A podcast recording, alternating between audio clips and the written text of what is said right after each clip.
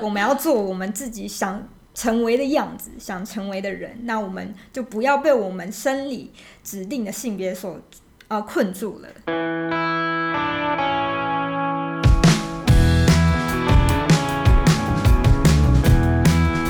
欢迎收听《没空，老娘忙着》。在这里，我们分享女性的故事与她们充满影响力的工作。今天是我们十月骄傲月的特别节目，耶、yeah! yeah!！好，那今天的来宾很高兴邀请到在 IG 上面呃做这个性别知识分享的鼓励女子。那不知道大家有没有看过她的频道，哎，或是账号啦？嗯，就我觉得看她的账号可以学到很多呃。针对一些特定主题的知识，他会分享蛮多呃比较可能平常你只有一些表面的认识，但是随着不同，就你往右边滑看更多图，都可以学到更多细节这样子。对，所以今天很高兴鼓励女子来到我们没空老娘忙着，耶耶！那请你先自我介绍一下好吗？好，嗯，大家好，我是鼓励女子的小编，也是唯一一个小编，大家可以叫我姑编或者是姑。对，那呃，我的频道其实有一个表面上的宗旨是，呃，你今天用知识打破父权了没？其实是致力于就是呃做性别知识的普及化。那最终的目标是希望可以借由知识来拆解父权在社会上面运作的枷锁，这样子。嗯嗯。那如果有兴趣的朋友的话，可以在 Instagram 上面打。呃，G O O，然后一个斜杠，然后，哎，不是 G O O，一个斜杠是 是 G O O I L I，对，斜杠，然后 G I R L 就可以搜寻到鼓励女子。那一个卡其色的头贴就是，嗯。嗯嗯，就是鼓励 girl 这样，Yes。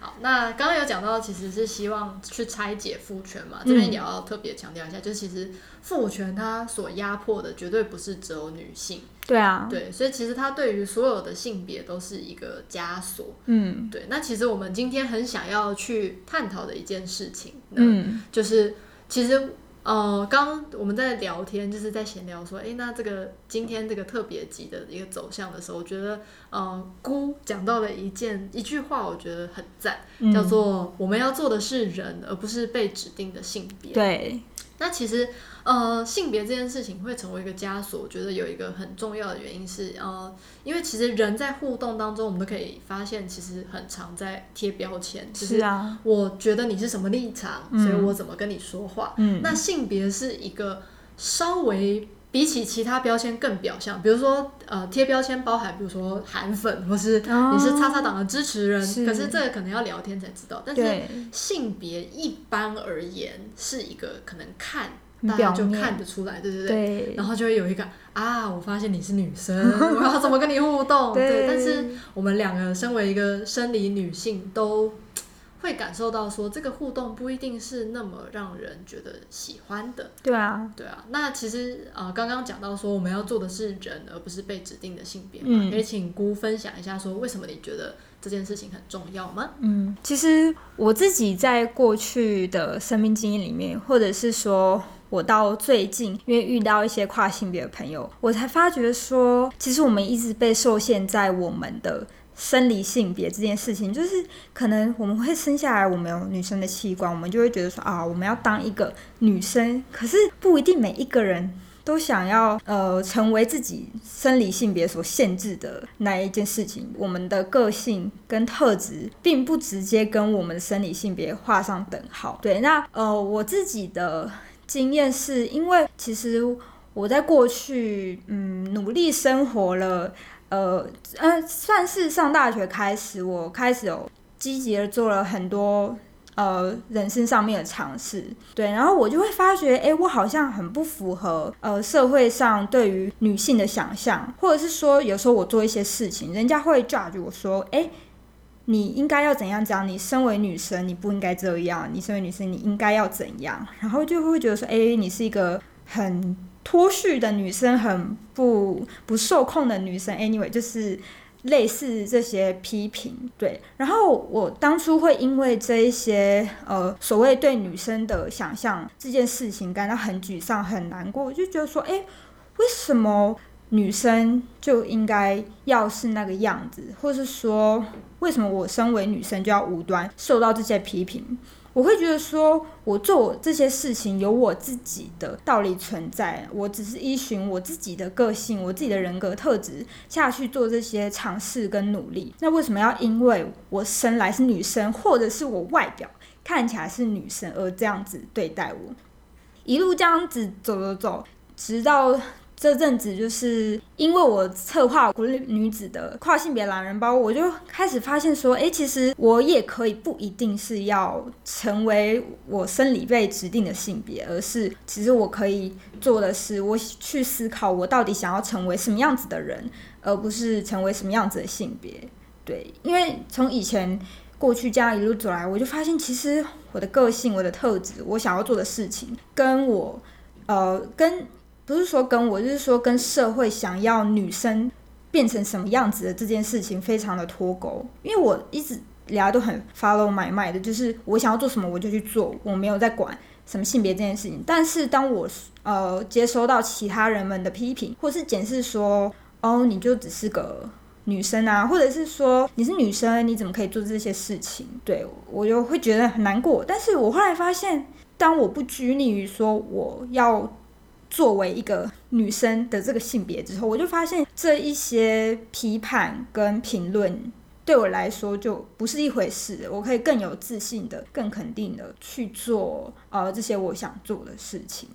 对，嗯，了解。所以呃，等于说在大家。先觉看到你觉得你是什么性别之后，其实就像刚刚讲，会有一个标签化的互动模式。对，而那个常常可能跟个体他想要的是不一样，你这个人心中真正想要的不一样。是、嗯，对。但刚刚其实呃，因为姑有提到跨性别呃这样的一个族群，那其实呃我们在讲性别的时候，它其实是有很多的维度的。对啊，比如说我们会刚刚讲到呃，你生下来的那个生殖器官可能是呃生理性别的部分。嗯，那其实还会有心理性别啊、性别气质啊、性倾向这些不一样的元素在里面。那可以请姑帮我们解释一下这几块吗？好啊，就是其实性别有分四个向度，第一个是性形象，讲白话一点就是说你喜欢的性别是什么、嗯、这件事情。那生理性别的话，就是你生下来是什么性别；那心理性别的话呢，就是你觉得自己是什么性别；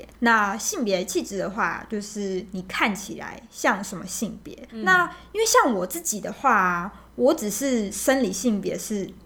生下来是女生，然后我的性别气质看起来是女生，但是因为社会光凭我们的呃身份证注记上面的生理性别，或者是人家从我的外貌看我的性别气质，他们就会觉得说，哦，我就是一般大众想象的女生。但是我后来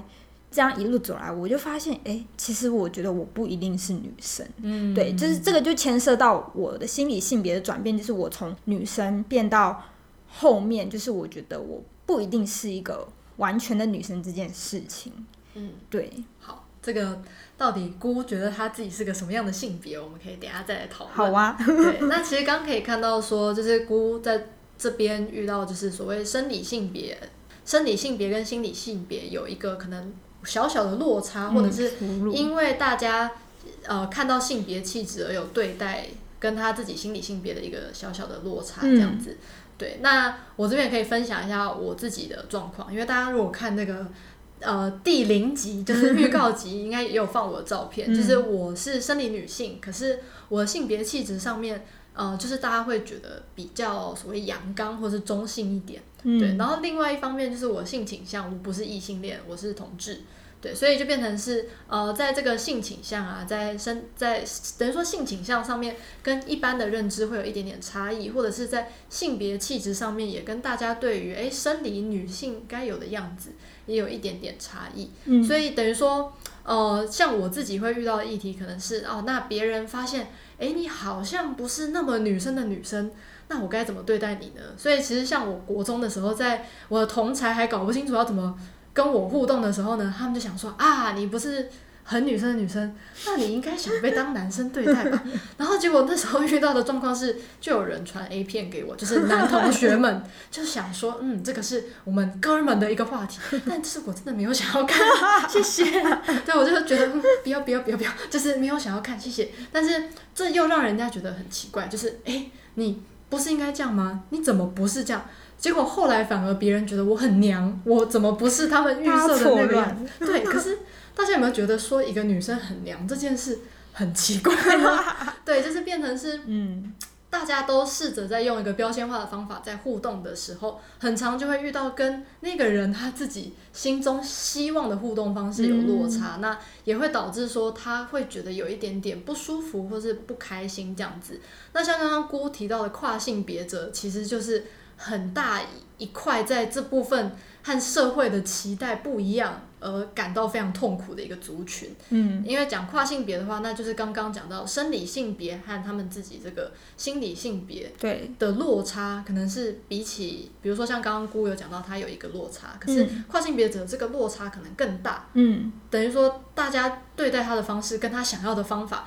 这个差别可能会更遥远，嗯，对，那。因为姑她在这个之前参与一些性别的运动里面有真的认识一些跨性别的朋友，嗯、那因为我没有，所以可不可以请姑这边就是分享一下，说你遇到这些跨性别朋友，他们呃他们的日常大概是怎样，他们身上的一些故事啊是怎么样子的？好。就是在讲那个故事之前，我要先跟大家解释一下跨性别是一个什么样的性别认，呃，什么样的性别认同。那跨性别它其实是生理性别跟心理性别不一样的一群性少数族群。例如说，呃，我今天生下来我是男生。就是我有男性生殖器，我有男性的呃性征，但是其实我心里认为我是女生，所以他们可能会想要透过外表装扮来让自己变得更像女生，甚至是透过性别重置手术让自己变成一个外表跟器官是完全跟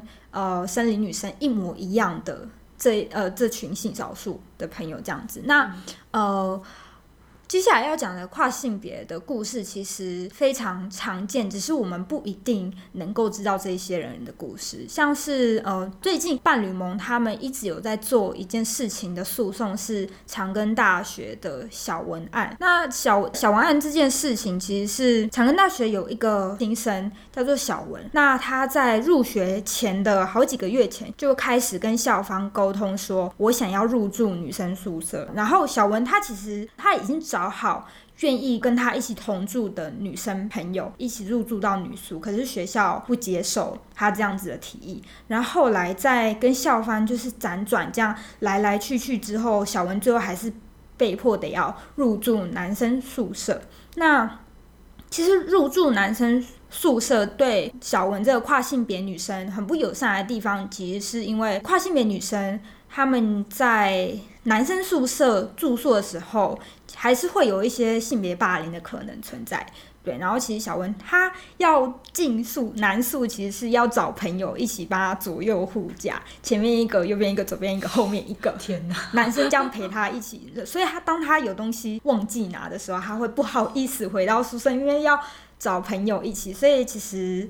呃，他身心压力很大，又加上，例如说他可能洗内衣裤啊，就别人会看到。虽然学校后来好像有帮他安一个洗衣机在房间里面，但是整体来讲，就是光进出男宿这件事情本身就已经让他压力。极大，而且因为要受众人性别检视的眼光，所以对他的生活跟精神状况其实造成蛮大的压力。那后来小文还是有一直在跟校方就是做协调，不过后来校方的态度就是变得非常的恶化，甚至是做到呃性别侮辱这样子的程度。其实。对，所以后来小文不堪这个压力，他就没有继续在长庚念书了。嗯，对，其实这就是一个蛮典型的案例，就是因为社会不了解跨性别到底是一个什么样的性别光谱的存在，所以才会有这样子的困境。而且其实坦白讲，就是因为我们不够了解跨性别，所以才会觉得说，哎，有男性生殖器的人入住女宿，一定会对女生造成一些。危害，危害。但是我觉得很矛盾的是，我们应该要去想的是，真正会危害这些女生的人，他们是本来就有危害之心，这跟性别无关。嗯、对，可能要再把逻辑重新梳理一次，就是有没有男性生殖器跟会不会危害女生是完全两码子事情。大家不够了解跨性别女性，因为他们自己就觉得他们自己是女生了。那我觉得危害本身这件事情牵涉得到的是你个人主体和伤害的意思，跟性别真的无关。嗯，对，这就跟其实男性也会危害男性，跟女性也会危害女性一样。对，就这个这个东西跟他的性征是没有直接的一个连接。对对，但是这个就呃可以再带到另外一个话题是呃去做出这个男和女的区别，这个社会的氛围，这种很二元论的氛围，是不是其实正是？呃，让这种在光谱上面比较在中间的人会觉得很困扰的地方。哦，对啊，因为其实人家之所以，嗯、呃，不是人家，就是可能不太理解跨性别者到底是什么样一个状态的，呃，社会大众或者是观点，他们会觉得说跨性别。很不男不女，嗯、我我会讲不男不女的原因，是因为大家会觉得说啊，你不是男生，那你就是女生喽。嗯，但是当跨性别者又出现在你面前的时候，你这样男女二分的性别二元论，其实已经扰乱了你的认知。你会觉得说，哈，那他不是男生又不是女生，那他到底是什么？所以就会衍生出后来一系列的歧视或者是污名，就觉得说，哎呦，你不正常啦，嗯、你不男不女啊，或者是说你就是想要呃男扮女装。侵害女性什么之类的，但是我们，我觉得我们应该要回归到最本质，就是性别二元论对我们社会的性少数性少数族群带来什么样负面的影响，以及我们应该要在更打破性别二元论的这个比较刻板的呃认知，去接纳就是更多社会上面不同的性性别族群。嗯，对，了解。嗯、那这个性别的二元论，除了刚刚讲到，就变成是大家的观念上面。会因为没办法套进自己的框架而转为歧视这样的一个人以外，嗯、其实跨性别者可能还有另外一个困境，是因为连国家都用性别二元论在看待我们的国民嘛。嗯，所以像刚刚讲那个孤友讲到说，有一些跨性别者会做性别的这个重置手术，嗯，但是实际上并不是所有跨性别者都呃能够负担这样的手术或希望做这样的手术，是，可是他们却在。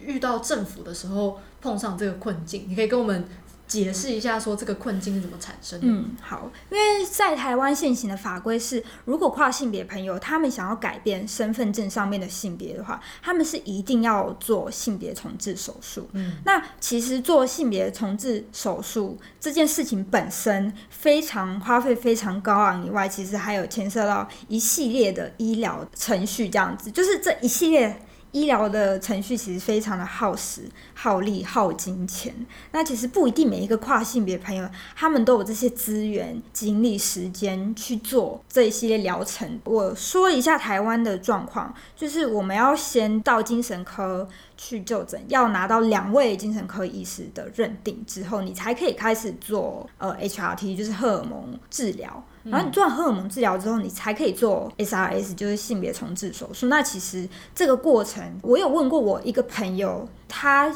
呃要自费抽血，就是因为抽血你是要做你的基因检测，就是说你是是不是有可能是双性的，有一些呃医生会要求。那个朋友他这样抽血就要花两千块。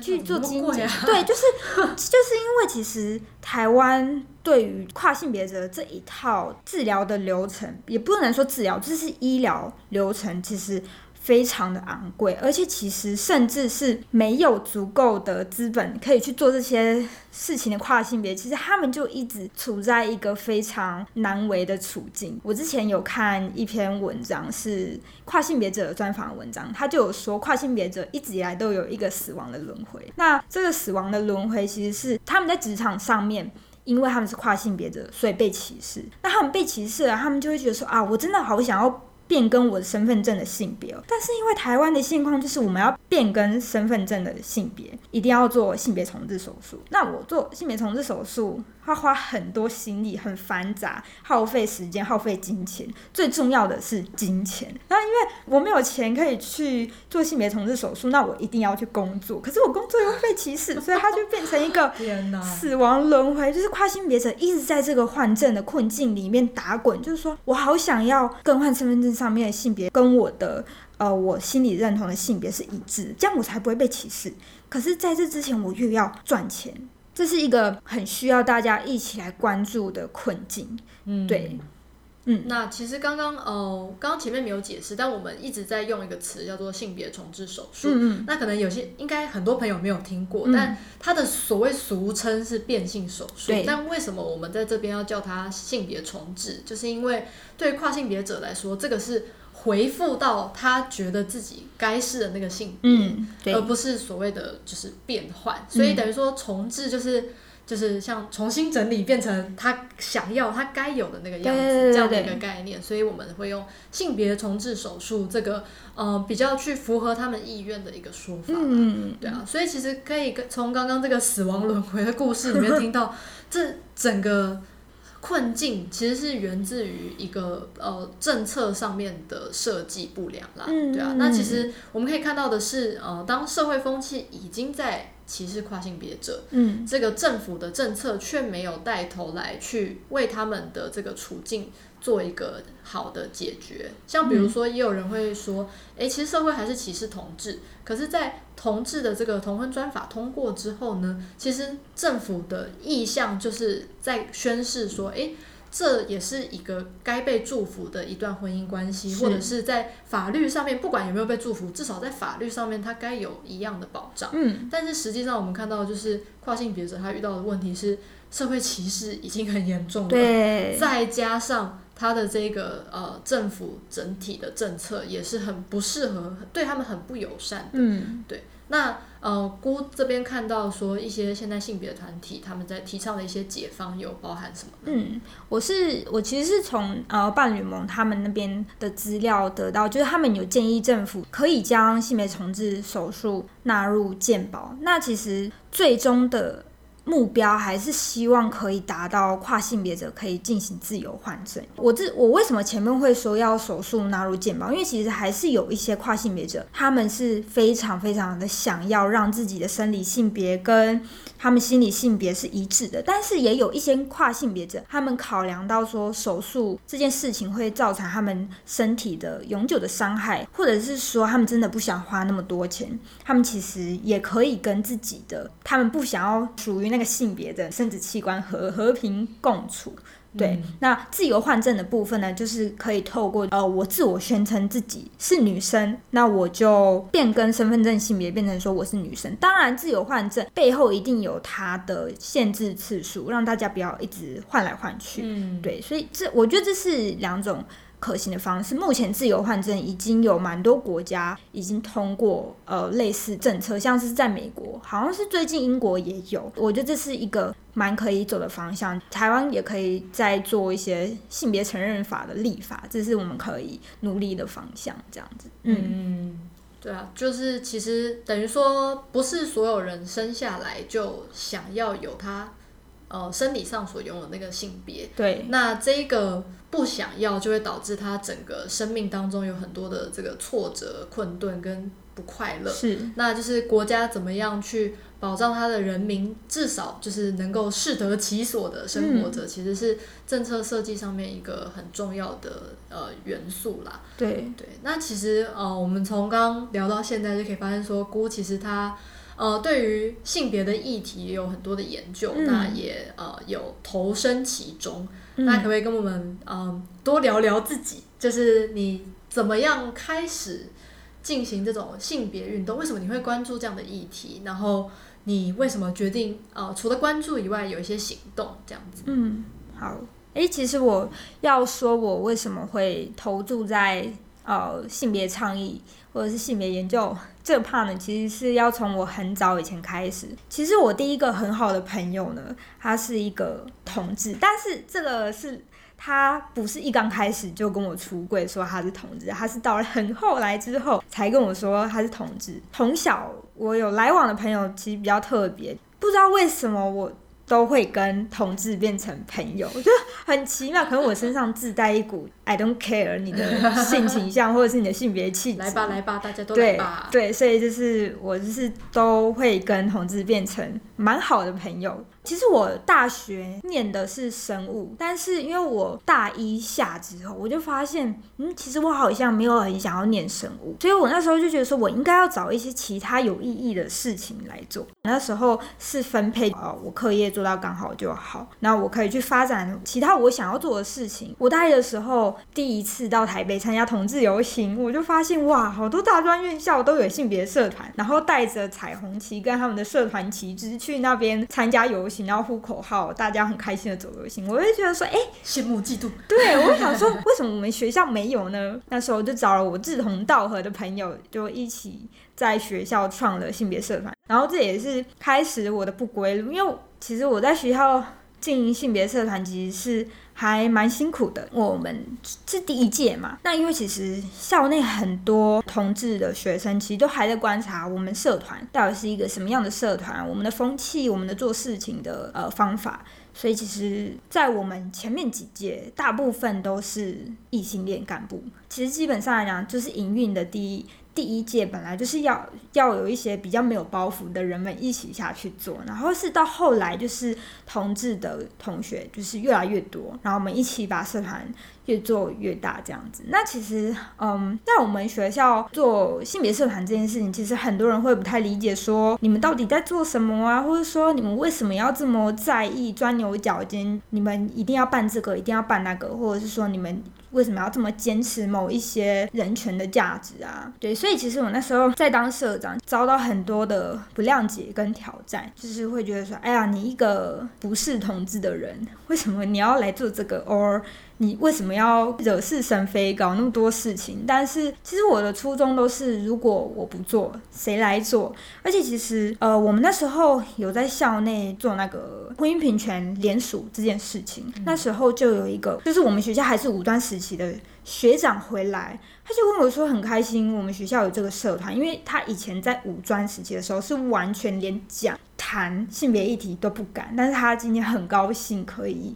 学校可以有这个社团来讨论性别议题这件事情，所以其实社团经营遭到一些挑战，我觉得这一些都可以是一个养分，也是让我更加知道说这件事情是非常值得努力做的，因为有更多他们不方便在台面上。呃，出现的朋友们，他们其实是需要有人帮他们站出来的。在学校，我做那个不再恐同日的展览，其实这个展览那时候就有，呃一些宜兰在地人哦，宜兰在地人就来说哦，他们很开心可以有这个活动，然后就是说他们是看到 Facebook 上面的活动发现的，然后特地来，就非常的感动。我那时候也是觉得说哇，我们正在做一件非常值得的事情，不只是对我们校内是有发生影响力的，更是在所处。的现实其实是蛮蛮创新或者是突破的一件事情，我就觉得非常的值得。那就是这样一路坚持过来，到大概是我大学三年级的时候，那时候呃，婚姻平权法案其实在全台湾的讨论度非常的高昂，也很火热。所以那时候呃，我没有连结，就是校外很多其他大专院校的性别社团说要一起。做很多事情，那那时候我也在外面跟很多学生一起做了很多性别运动，我们开了记者会啊，或者是在凯道办活动啊，我们可以做都做了。那是回到所处的那个县市的场域，我在想，我可以为宜兰县做点什么。那时候有那个洗地洗平权的活动，我就去接洽，想说，哎，我们也可以在宜兰办一个洗地洗平权的活动。那洗地洗平权就是一个。金属板子，拿那个高压水，对对对，然后喷，然后我们就在那个吉米公园那边、啊、那边喷，就是开记者会，或者是说我们有婚姻平权专车，专门 for 宜兰人想要上去声援的人，就是专门给他们去。那一阵子就很努力的在跟宜兰很多在意性别议题的朋友们一起做这些宜兰在地的倡议活动，然后直到大四。我确定我有研究所念之后，我又在想说啊，反正我研究所了，那我放开来做。没错，放开来做，我就会觉得说，我在校内做性别运动这么多阻碍，可是反而我在校外做的比较顺利。我就想，哎，那是不是可以搞一个大一点呢？那既然呢，我在宜兰认识的人也，我觉得也够多，就是我觉得我手上可以运用的资源是非常到位的，我就决定要在宜兰办一场大的，就是做那个同志游行，嗯、叫做宜兰骄傲大游行，就硬着头皮把以前一起努力打拼的伙伴们召集来，一起做宜兰第一个这么大的同志的活动。当然，在一路上面虽然也是遇到一些小插曲。那这这个小插曲呢，非常深刻，就是接洽公务的时候，有时候还是不免得人家会觉得说，哦，这个活动的负责人不是我这个看起来很像小女孩的女生办的，而是他觉得是另外一个伙伴负责的。可是明明上面的申请单写的就是女生的名字，名字对对对。然后我就觉得哇，怎么会这样？有点有点挫折。之后我们在活动前一天搭建硬体的时候，也有发生一些误解，有一些事情需要我去亲自做确认。但是那一个负责的人员，他就会是说，你们活动的负责人到底在哪里？可是我已经在他的面前了。嗯，对，所以其实他就觉得说我只是一个来插花的小女孩。呃，这两件事情就一直影响着我。为什么我身为女性？或者是说我的外表看起来是女性，就不被受到重视，我那时候会很难过。呃，也是因为这些经历之后，我才慢慢转变成，就是说我不再认为。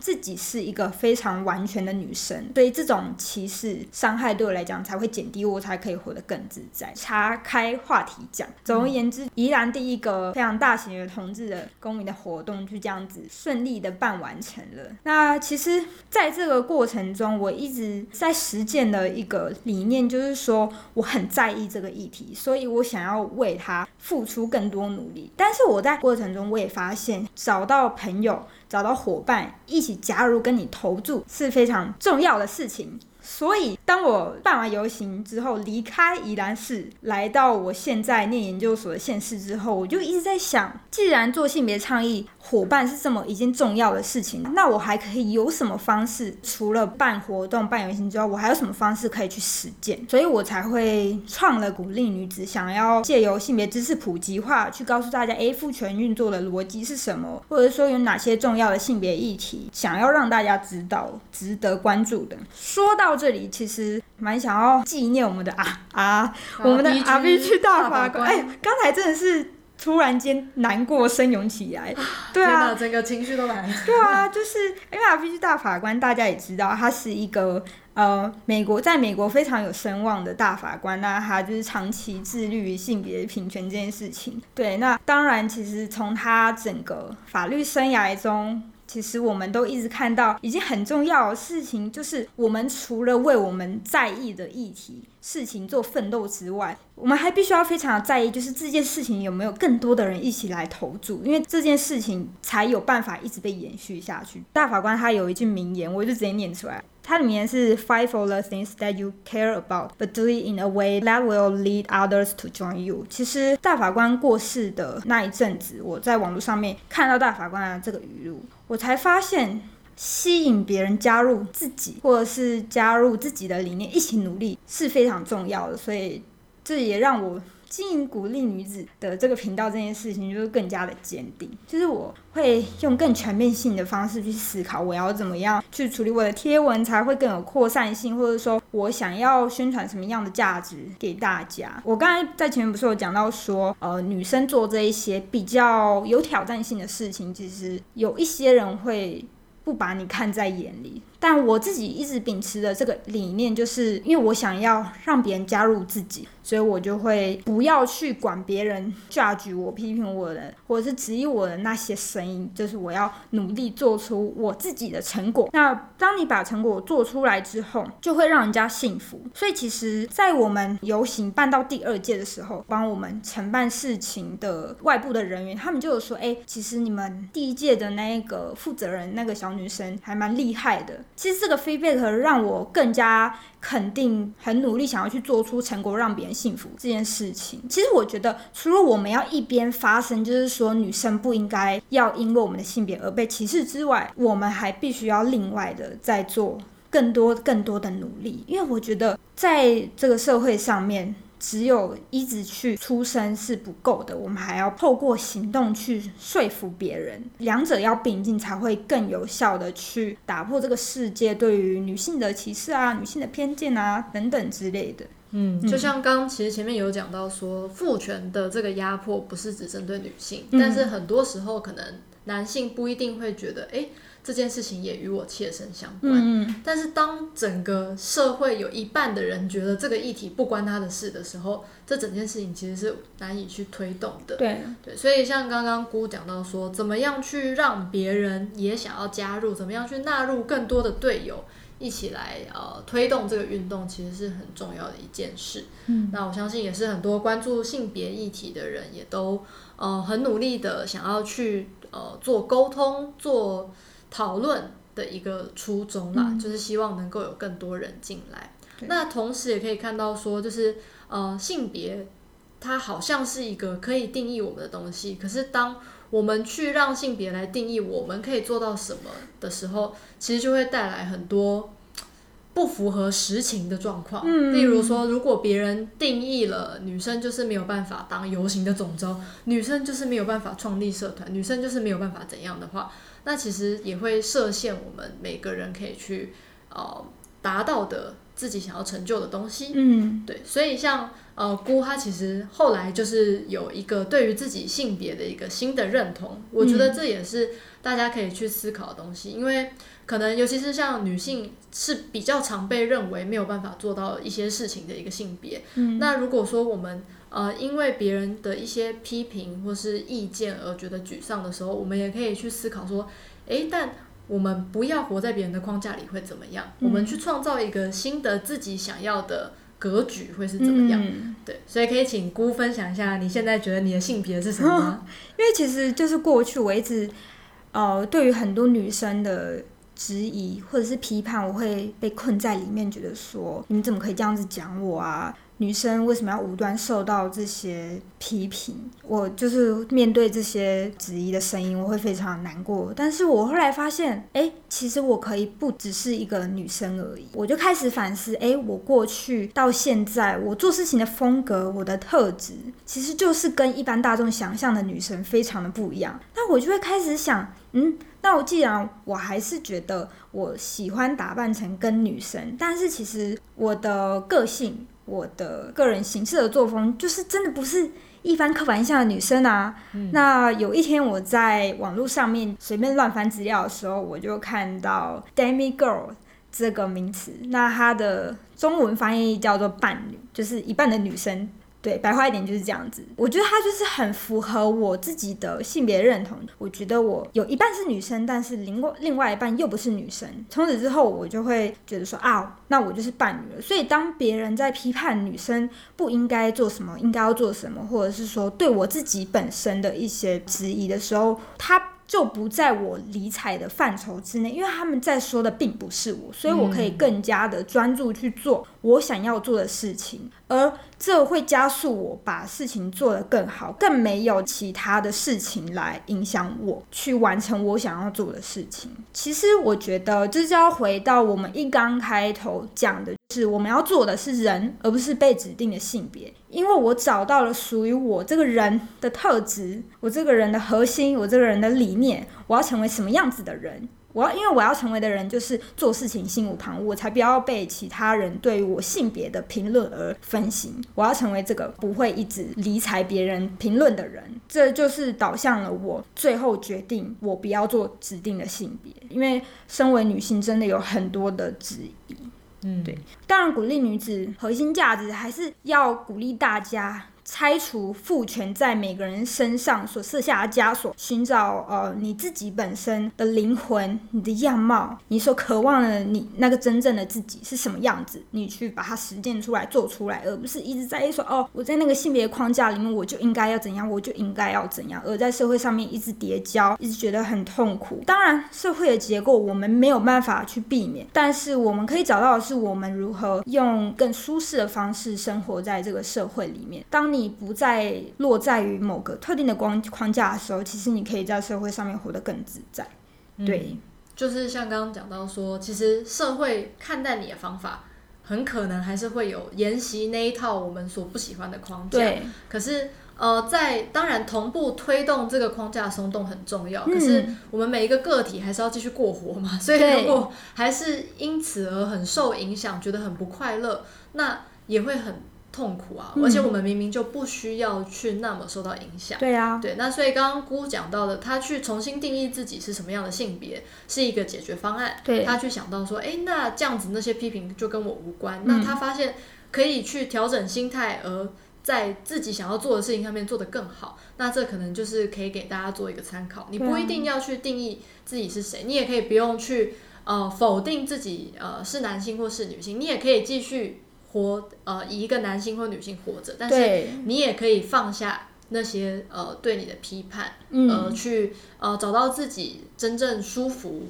然后可以好好过活的方法。对，没错，最重要的就是找到你想做的事情，你想成为的人，这样就够了。嗯。好，那来到节目的尾声，没错。